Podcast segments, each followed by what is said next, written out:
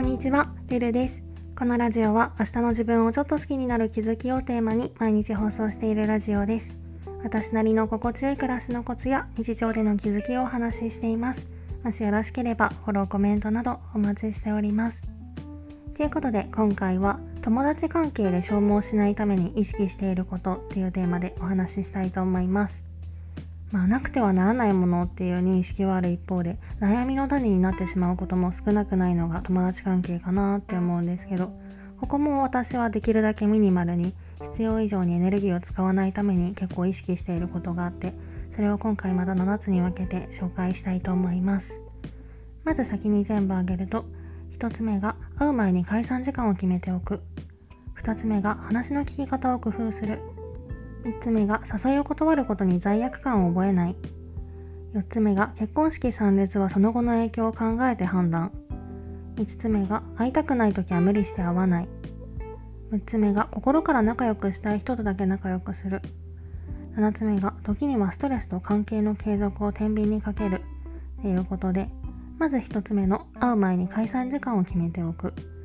友達に会う時は約束をする時点でその日に特に他の用事がなくても何時から何時までなら空いてるよって伝えてあらかじめ解散時間を決めておくと今日何時までだろうって悶々とすることがなくなるんですよね。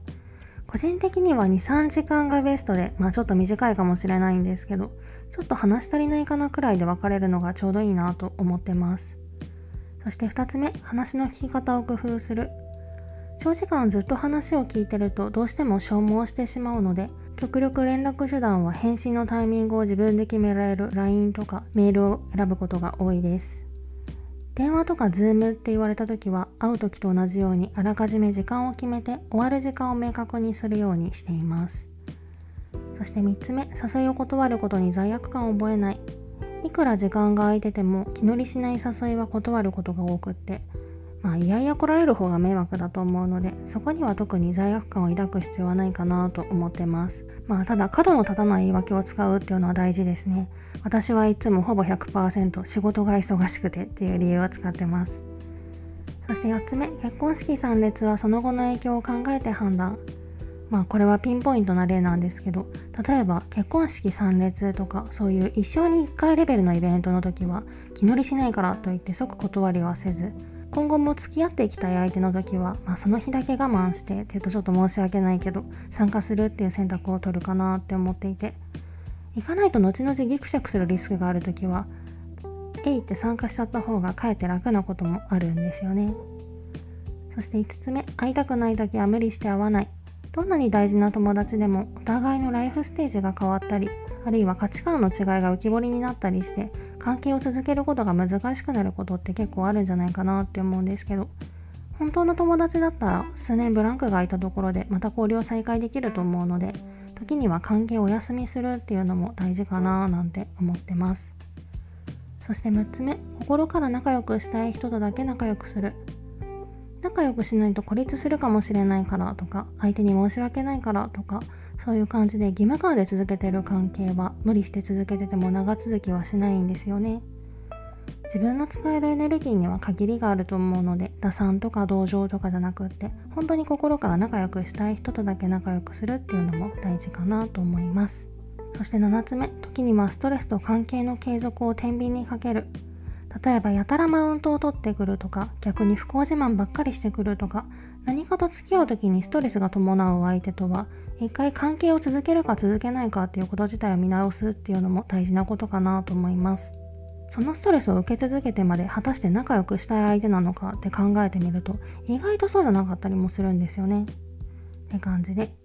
社会人になっていこうって本当にそれぞれがそれぞれのタイミングでそれぞれの道へっていう感じで学生時代みたいに学生時代って結構大学3年生で就活して大学4年生で内定もらってみたいなそういうなんとなくの目安みたいなものがあったと思うんですけど、